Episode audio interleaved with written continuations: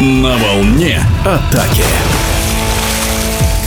Приветствую вас, уважаемые любители спорта. В эфире капитан сборной России по водному полу и нападающий казанского синтеза Сергей Лисунов. Ближайшие туры претенденты на чемпионство Казанский синтез и Волгоградский Спартак будут вести заочный спор. Волгоградцы по потерянным очкам отстают от нашей команды всего на 3 очка. В очных играх, которые были сыграны в Казани, спартаковцы проявили характер и в одном из сдвоенных матчей нанесли первое поражение нашей команде в чемпионате со счетом 5-6.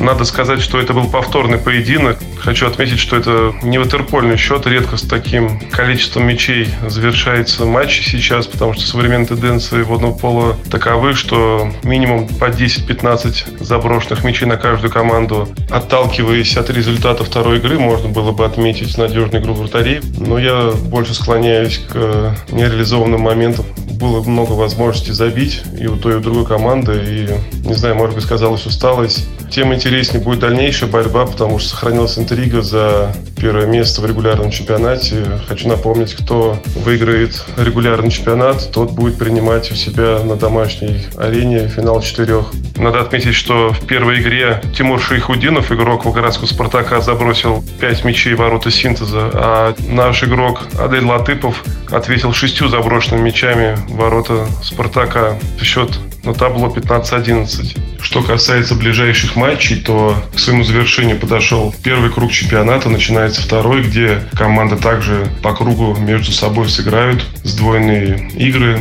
И казанский синтез ждет Волгоградский «Спартак» в следующем туре, который пройдет 12-13 декабря. Мы сыграем на выезде в Волгограде. Есть достаточно времени подготовиться. Как я ранее упомянул, это будут игры за первое место в чемпионате, который даст право проведения финала четырех дома.